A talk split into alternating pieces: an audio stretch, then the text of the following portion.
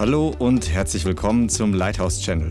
Schön, dass du eingeschaltet hast. Jetzt geht's los mit einer kraftvollen und inspirierenden Botschaft. Ich bitte dich, Heiliger Geist, dass du jetzt zu jedem Einzelnen sprichst, was er braucht, dass du das Wort in meinen Mund hineinlegst, dass es in Kraft ausgeht, dass es in Demonstration ausgeht, dass während ich spreche, das Öl der Heilung fließt, das Licht hineinkommt, wie es dein Wort sagt, den Gerechten geht die Sonne der Gerechtigkeit auf und Heilung ist in ihren Lichtstrahlen. Dein Licht bringt Heilung, Jesus. Ich bitte dich, dass heute Heilung ausgeht, in Jesu Namen. Danke, Herr. Amen. Amen, Halleluja. Lass uns zusammen eine Stelle aufschlagen, die mir in letzter Zeit immer wieder mal gekommen ist, in Hebräer 12. Hebräer Kapitel 12.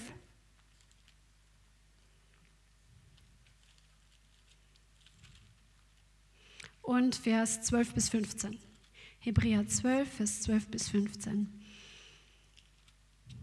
Hier steht drin, darum richtet auf die erschlafften Hände und die gelähmten Knie und macht gerade Bahn für eure Füße, damit das Lahme nicht abirre, sondern vielmehr geheilt werde. Jagt dem Frieden mit allen nach und der Heiligung oder der Reinigung, ohne die niemand den Herrn schauen wird. Und achtet sorgfältig darauf, sag mal sorgfältig, dass nicht jemand an der Gnade Gottes Mangel leide, damit nicht eine Wurzel der Bitterkeit aufsprosse und euch zur Last werde und durch sie viele verunreinigt werden. Also hier heißt es, wir sollen sorgfältig darauf achten, zum Beispiel in der Gemeinde oder in der Nachfolge, dass keiner an der Gnade Gottes Mangel leidet, damit nicht eine Wurzel der Bitterkeit aufsprost durch die andere dann auch verunreinigt werden. Und jetzt wollen wir kurz das Thema Gnade ein bisschen anschauen. Christian hat am Sonntag über Aufrichtigkeit gepredigt, das was mit Wahrheit zu tun hat. Und Jesus hat seine Herrlichkeit auf der Erde offenbart in Gnade und Wahrheit. Das die in Johannes steht, wir haben seine Herrlichkeit gesehen voller Gnade und voller Wahrheit. Amen. Wir brauchen beides und beides zusammen manifestiert die Herrlichkeit Gottes. Diese Kombination, die Wahrheit und die Gnade. Und die Gnade ist das, was im Neuen Testament so krass der Unterschied ist zu dem alten Bund. Im alten Bund hat Gott seinem Volk die, das, die Gesetze gegeben, das Gesetz Mose gegeben, um ihnen zu zeigen, wenn sie sich daran halten, wie der Weg ist, dass es sie segnen kann. Und sie waren nicht von neuem geboren. Das heißt, ihr Geist war tot und sie haben versucht, diese Werke zu tun, so gut wie sie konnten, wenn sie gottesfürchtig waren, um einfach auf einem gesegneten Weg zu gehen. Und wenn sie dann gesündigt haben, haben sie eben Opfer bringen müssen, damit sie wieder gereinigt werden sozusagen oder damit die Sünde bedeckt wird vor Gott. Amen. Und im Neuen Testament ist der Unterschied, dass wir Gnade empfangen haben. Und was Gnade heißt, schauen wir uns gleich an, damit wir glauben, durch Glauben gerettet werden. Das heißt, wir haben ein neuen, neues Herz empfangen. Wir sind nach Gottes Ebenbild geschaffen worden und sind nicht mehr gezwungen, das Böse zu tun, sondern wir wollen das Richtige tun. Und unser Geist ist perfekt, aber wir müssen unsere Seele erneuern. Amen. Und die Gnade Gottes, das bedeutet, das wird immer so gegenübergestellt im Neuen Testament, gerade im Römerbrief zum Beispiel, die Gnade und das Gesetz. Also das Alte Testament, das Neue Testament. Die Gnade, das Wort heißt Charis, das bedeutet Gunst geben, Freundlichkeit gewähren, Wohlwollen geben oder das bedeutet einfach jemanden Vorteil schenken, ein Geschenk geben oder etwas, was Freude spendet. Es hat auch was mit Dank zu tun. Also Jesus zum Beispiel steht drin, er, hatte, er ist gewachsen in Gunst bei Gott und bei den Menschen. Jesus hat zugenommen bei dies, in dieser unverdienten Gunst, in dieser unverdienten Gunst, also in der Gnade. Amen. Und Worte der Gnade kamen aus dem Mund von Jesus hervor. Und das kannten die Juden damals nicht. Sie kannten die strengen ähm, Gesetze, sie kannten die, das religiöse ähm, Judentum und wie die Pharisäer nachgefolgt haben und gesagt haben, man muss, was weiß ich, alles verzehnten, auch die Kräuter muss man verzehnten. Und sie haben so gut wie möglich versucht, Gott zu gefallen, aber da war eine Härte dabei, weil Religion mit reingekommen ist und nicht mehr das Herz Gottes darin gefunden werden konnte. Aber das Herz Gottes ist voller Gnade uns gegenüber, weil er ist auf die Welt gekommen, um uns zu begegnen auf Augenhöhe, auf diese Welt, die wir verdorben haben, hat er sich herabbegeben, um uns zu retten. Und das ist die Gnade. Und in allem, was Jesus getan hat, hat er die Gnade und die Wahrheit manifestiert, die wir ergreifen können zu unserer Veränderung. Amen. Halleluja.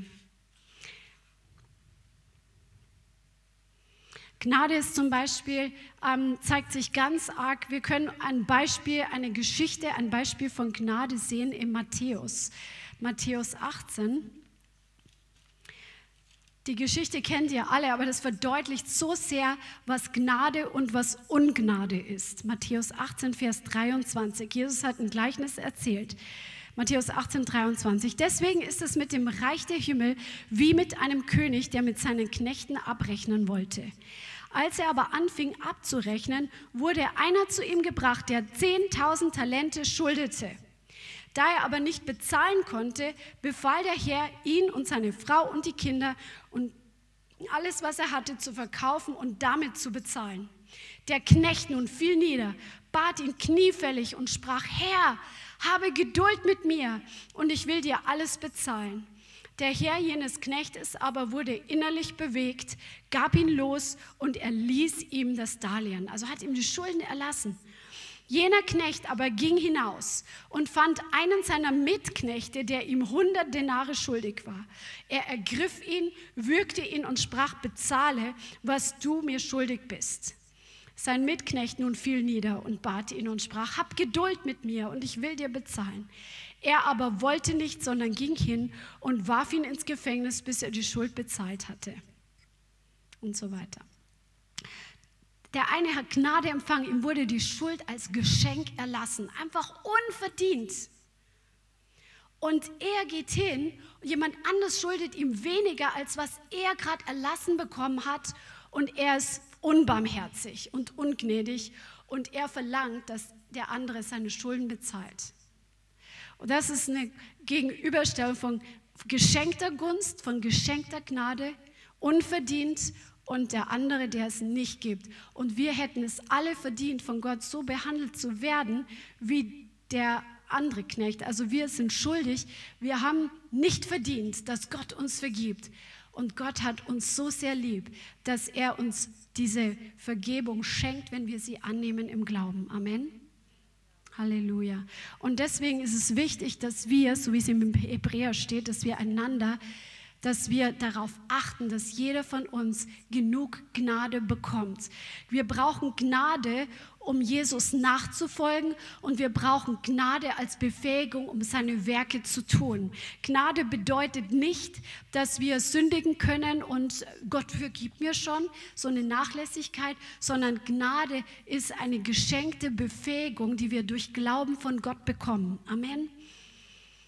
Und Johannes schreibt in dem Wort, in, der, in seinem Evangelium, dass als Jesus auf die Erde gekommen ist, haben wir empfangen von seiner Fülle Gnade um Gnade. Halleluja.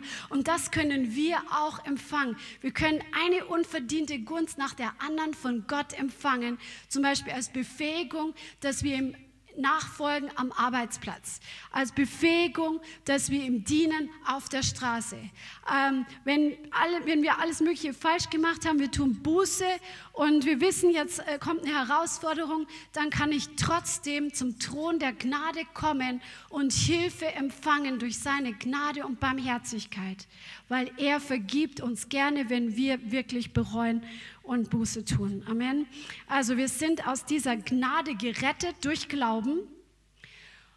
Und ähm, Paulus betont zum Beispiel, dass er aus der Gnade Gottes heraus das ist, was er ist.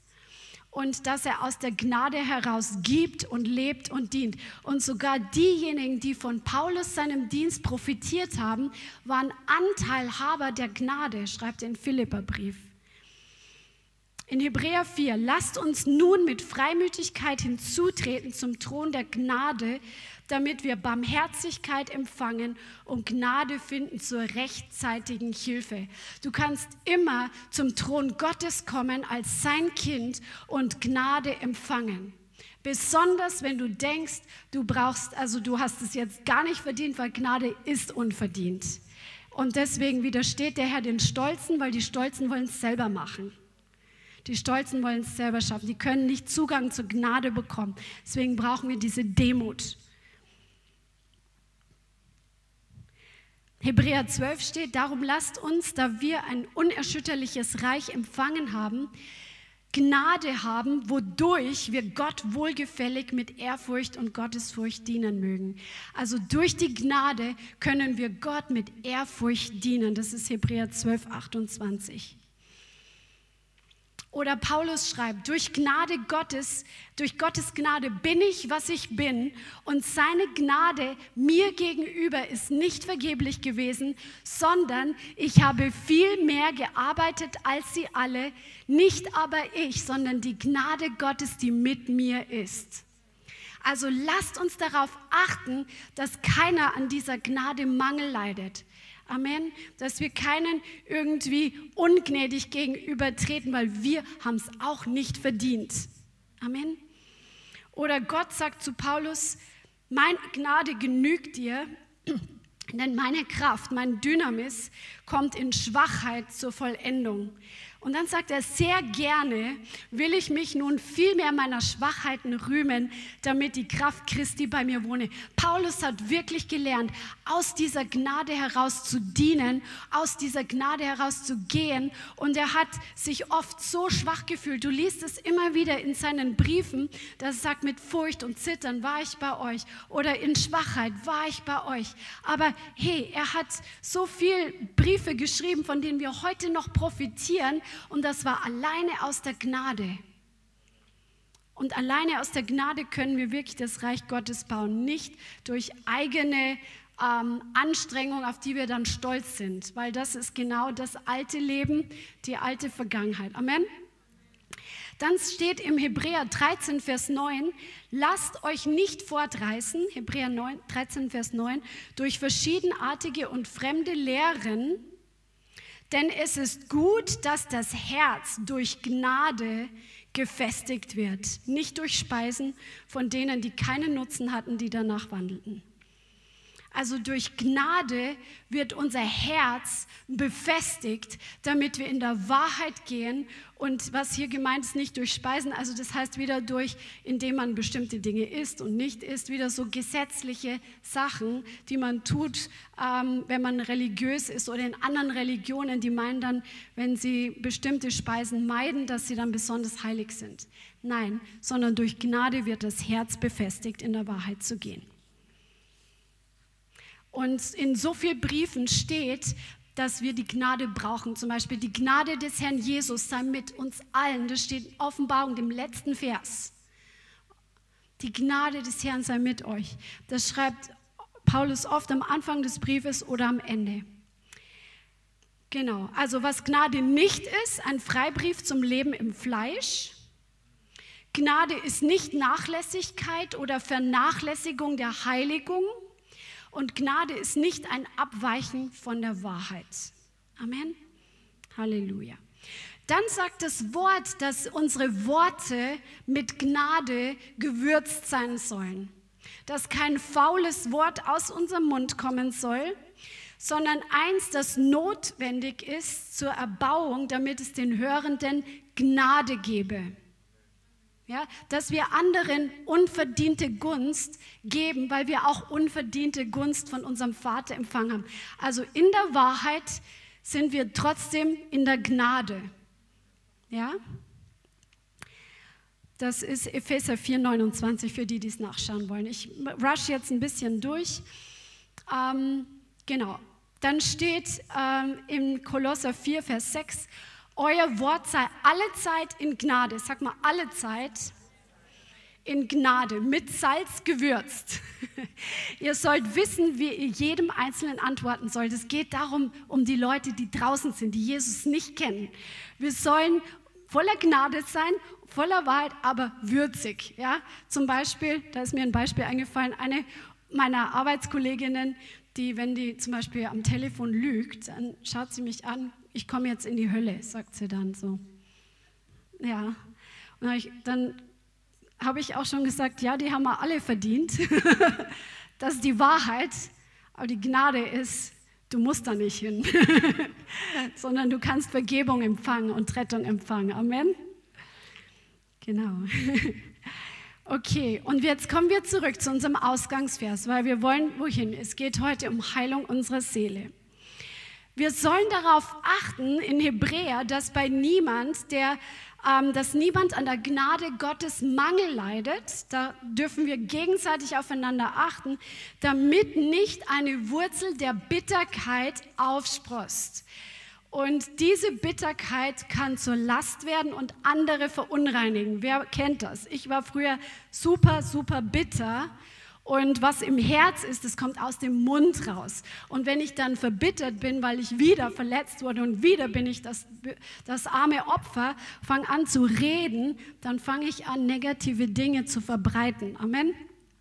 Und das verunreinigt viele andere. Die werden kontaminiert. Das Wort verunreinigt heißt kontaminiert oder verdorben. Das bedeutet, wir brauchen wirklich Freiheit von der Bitterkeit. Und ich glaube, dass der Herr heute auch Leute freisetzen möchte von Bitterkeit. Was ist Bitterkeit?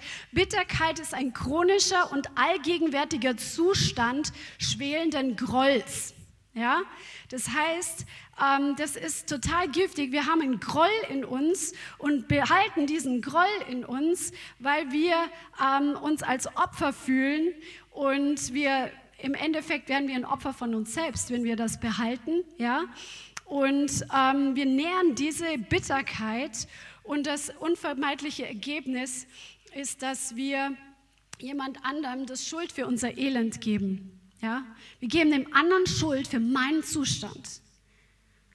Und die Geschichte, die wir gerade gelesen haben, von dem, der die Schuld nicht erlassen hat, ihr wisst ja, dass es weitergeht, da geht es darum, dass wir anderen vergeben sollen, wie uns einfach Vergebung geschenkt wurde damit nicht die Folterknechte kommen und uns quälen, wo wir an Ungerechtigkeiten festhalten, die andere uns getan haben und nicht loslassen und vergeben von Herzen, kann Bitterkeit entstehen. Manche haben auch einen Geist der Bitterkeit, wie ich ihn hatte, von den Generationen schon mitbekommen als Grundhaltung.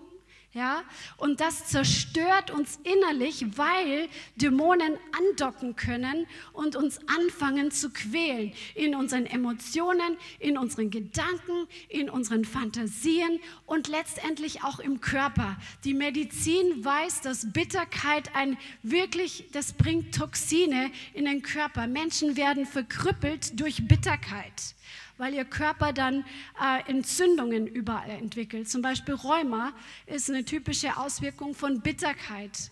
Ja? Also ich sage jetzt nicht, jeder, der Rheuma hat, hat was mit Bitterkeit zu tun. Es gibt viele Ursachen, aber sehr häufig. Oder auch andere Krankheiten wie Krebs. Ja? Und jemand, der bitter ist, der zieht sich zurück und bleibt in dieser Opferrolle. Und das führt daran, dass er richtig viele Nachteile hat. So eine Person, die verbittert ist. Ja, sie wird einfach diesen emotionalen Schmerz haben. Sie wird ähm, ängstlich werden. Energie wird geraubt. Du lebst nicht in dem Jetzt und kannst dich freuen an dem Jetzt. Und es kommt so ein Pessimismus dann hervor und so weiter und so fort. Deswegen ist Bitterkeit echt eine Wurzel, die wir rausschmeißen müssen aus unserem Leben, wenn wir Freude haben wollen, wenn wir gesegnet sein wollen. Und der Heilige Geist kann auch nicht so an uns ran, wenn wir Bitterkeit in uns haben. Da kann der Teufel an uns andocken. Amen. Und jetzt komme ich zu dem Thema von ähm, psychischem Missbrauch, weil ich weiß durch die Seelsorgen, die wir haben, dass viele das in irgendeiner Form erlebt haben, sei es in der Schule, sei es am Arbeitsplatz, sei es von Eltern, sei es von Partnern oder anderen Personen. Und ähm, weil ich glaube, dass der Herr uns davon frei machen möchte.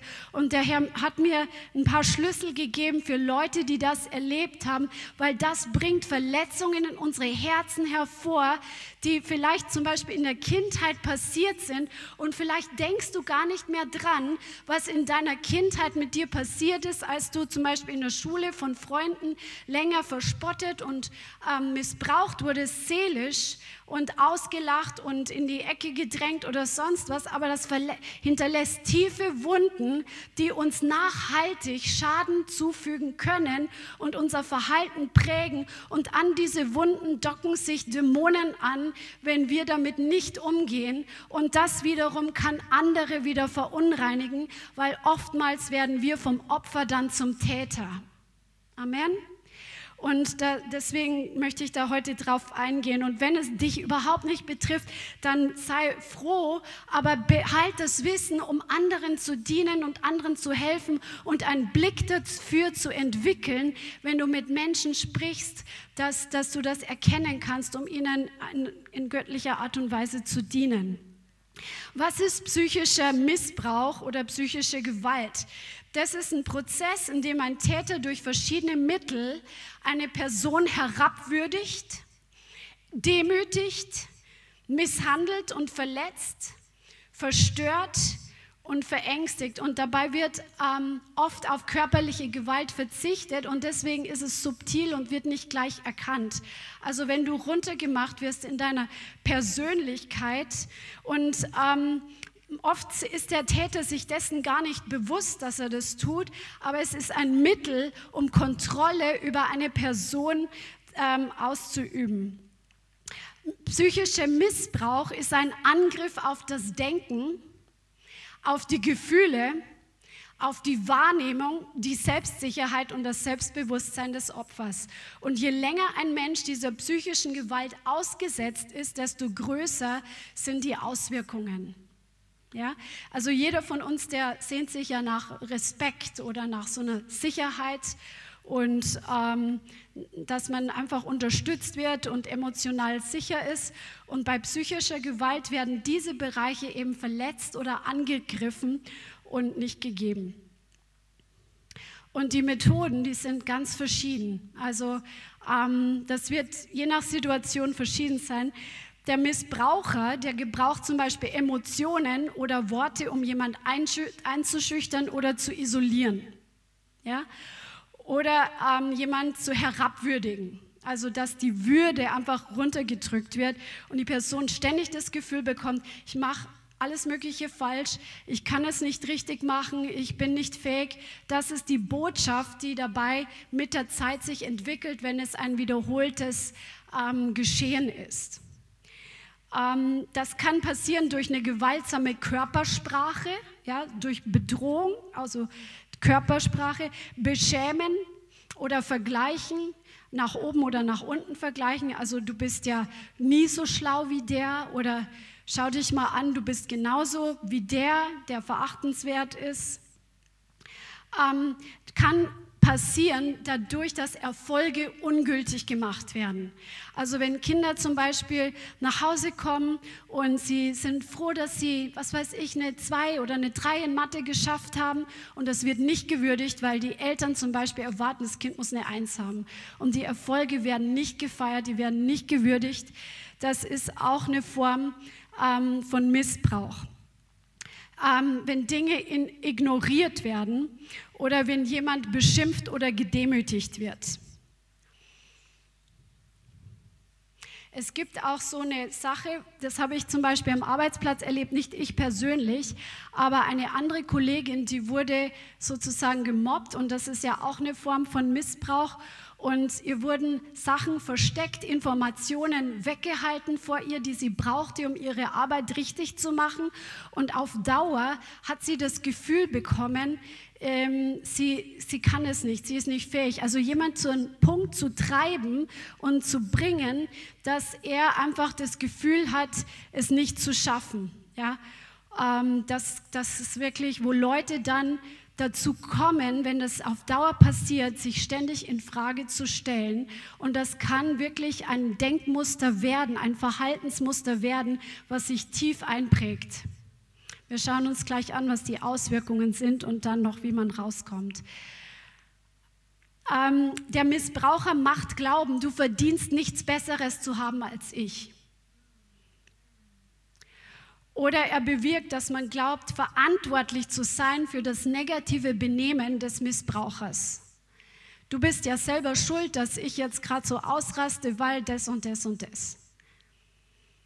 Oder weil man nicht genug, gut genug ist oder den anderen in irgendeiner Form provoziert hat. Der Missbraucher durchdringt die Privatsphäre, hält sich nicht an Grenzen und es kann alles Mögliche noch sein. Aggressive Sprache, kontrollierendes Verhalten, Anklage, unberechenbares Verhalten, also plötzlich ausflippen zum Beispiel, unterschwellige Drohungen und so weiter. Was passiert, wenn jemand und ganz besonders bei Kindern ähm, passiert sogar im Körper eine Veränderung, wenn es kontinuierlich in so einer Atmosphäre lebt? Und ähm, was passiert, wenn man das auf Dauer erlebt, kann hervorkommen körperliche Beschwerden, zum Beispiel Kopfschmerzen, Essstörungen, Abhängigkeiten von Substanzen, Herzerkrankungen, psychische Probleme, ungesunde Gedanken über sich selbst und seine Zukunft, weil deine Sicherheit wird ja bedroht. Und das Gehirn eines Missbrauchten entwickelt sich wachsam zu sein die ganze Zeit und immer auf der Hut zu sein. Also immer so auf Nummer sicher. So, so ein Kontrollverhalten wird geprägt, weil man sich ja schützen möchte. Es kann hervorkommen, dass eine Unterwürfigkeit hervorkommt oder eine Aggressivität sich entwickelt. Und in einem Teil unseres Gehirns, das heißt Amygdala, das ist ähm, die Angstverarbeitungsschaltung und die geht mit Bedrohung um, die wird durch kontinuierlichen Missbrauch bei Kindern ähm, verändert, körperlich verändert, sodass da eine vermehrte Aktivität stattfindet. Also deswegen ständig dieses übervorsichtige und wachsam sein die ganze Zeit ähm, in Hab-Acht-Stellung. Und dann gibt es noch einen anderen Teil im Gehirn, der sich auch verändert der, der Hippocampus und der ist verantwortlich für Belohnung und Wohlbefinden und der wird abgestumpft. Das heißt, dass Menschen auch emotional abstumpfen, die seelischen Missbrauch erlitten haben, dass sie nicht mehr so, dass sie nicht mehr so fähig sind, ähm, Dinge ähm, das bringt mich jetzt ein bisschen durcheinander, dass sie nicht mehr so fähig sind, ähm, was wollte ich jetzt sagen?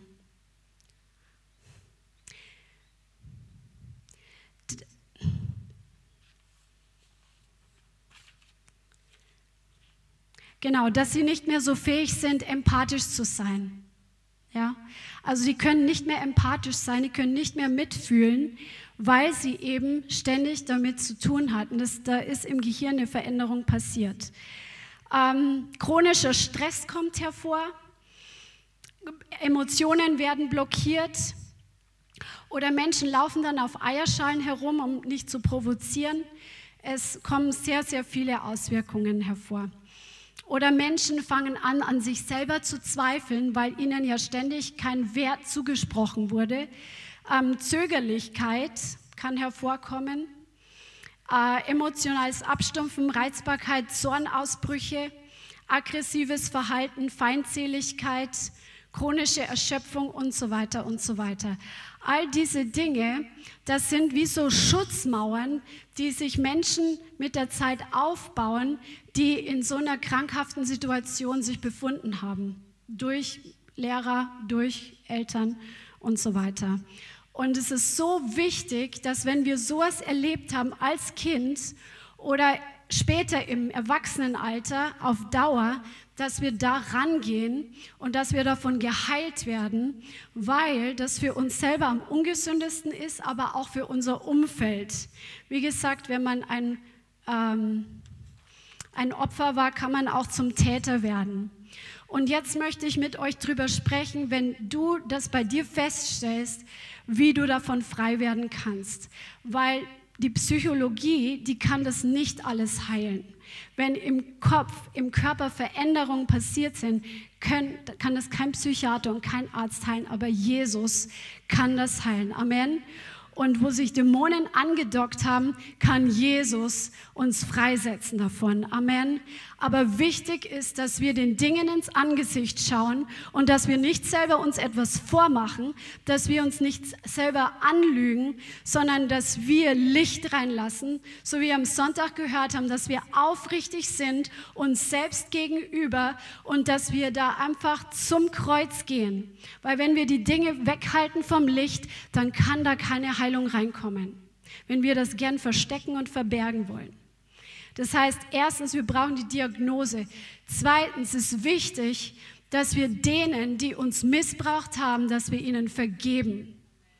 Ja, ohne Vergebung kann keine Heilung passieren. Amen. Und dann, dass wir oft entstehen trotzdem, dass das eine ungute Beziehung war zu dem Missbraucher, können emotional negative Seelenbindungen entstehen, die müssen wir brechen und uns davon lösen, damit der Feind durch diese Beziehung, auch wenn sie in der Vergangenheit war, nicht mehr an uns ran kann und nicht mehr an uns andocken kann. Als nächstes ist es wichtig, dass wenn du da wirklich tief verletzt wurdest und tiefe Spuren davongetragen hast, dass du zum Herrn gehst und dass du dir eventuell auch echt Seelsorge und Befreiungsdienst in Anspruch nimmst, damit der Herr dich da befreien kann von den Geistern des Selbstzweifels, die sich vielleicht eingenistet haben oder von, ähm, von den ganzen Dingen, wo der Feind einfach angedockt hat das nächste nach Befreiung ist das Wichtige, das vergessen wir manchmal.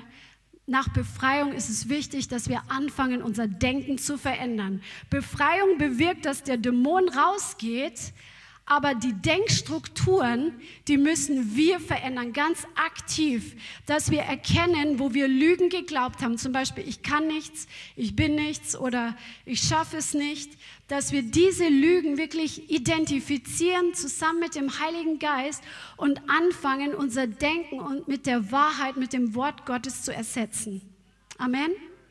Amen. Das ist so wie nach jeder Befreiung nach jeder Befreiung ist unser Denken wichtig, dass wir dran arbeiten. Du, die geistliche Force, also die Kraft, die dahinter stand, ist ja jetzt weg. Und dann ist es meistens auch nicht so schwer, aber es kostet trotzdem eine Entscheidung und Arbeit, sein, sein Denken zu verändern. Und natürlich auch die Verhaltensmuster, wenn man sich angewöhnt hat, sich zu isolieren. Isolation und Rückzug ist oft eine Folge von emotionalen Missbrauch dass man so alleine vor sich hin wurstelt und sein Leben lebt und keine Beziehungen baut. Das ist eine Folge davon, weil man sich ja schützen möchte vor neuen Verletzungen, dass du anfängst, gesunde, göttliche Beziehungen zu bauen, weil wir die alle brauchen und das bringt auch Heilung ein Stück weit rein. Und du lernst einfach gesund Beziehungen zu leben. Das brauchen, sag mal, das brauchen wir alle dann ist es wichtig, dass wir in der Vaterliebe heil werden. Und die Vaterliebe, wenn wir die Vaterliebe erkennen, diese unbegrenzte Liebe zu uns, die so kraftvoll war, dass der Vater sein Bestes für uns auf die Welt geschickt hat und für dich persönlich, wenn du das in der Tiefe erkennst, dann wirst du geheilt und stabil und kannst in eine gesunde Identität kommen. Nicht mehr die Identität des Opfers, nicht mehr die Identität des Missbrauchten, nicht mehr die Identität des Unfähigen, sondern die Identität, die Gott dir original gegeben hat in seinem Wort. Amen. Das ist so wichtig. Halleluja. Und dann ist es natürlich wichtig, dass du lernst, gesunde Grenzen zu setzen dass Menschen nicht wieder, zum Beispiel am Arbeitsplatz, dass du durch die Identität, die Gott dir gegeben hat, signalisierst oder auch mit Worten signalisierst bis hierher und nicht weiter. Ich lasse mich nicht ausfragen von dir über Dinge, die dich nichts angehen am Arbeitsplatz oder den Menschen gegenüber ähm, wenn da eine Missbrauchsbeziehung noch da war, dann muss man auch gucken, ob man auch Beziehungen abbricht, die der Feind benutzt, um Schaden zuzufügen. Je nachdem, welche Beziehung es ist, da brauchen wir Weisheit, aber wir müssen Grenzen ziehen. Und Menschen, die kontrollieren und manipulieren, die achten keine Grenzen. Und deswegen ist es wichtig, da zu lernen, Nein zu sagen und Stopp zu sagen ja, auch ähm, Leuten gegenüber, die deine Gefühle dir absprechen. Was weiß denn der andere, wie ich mich jetzt fühle?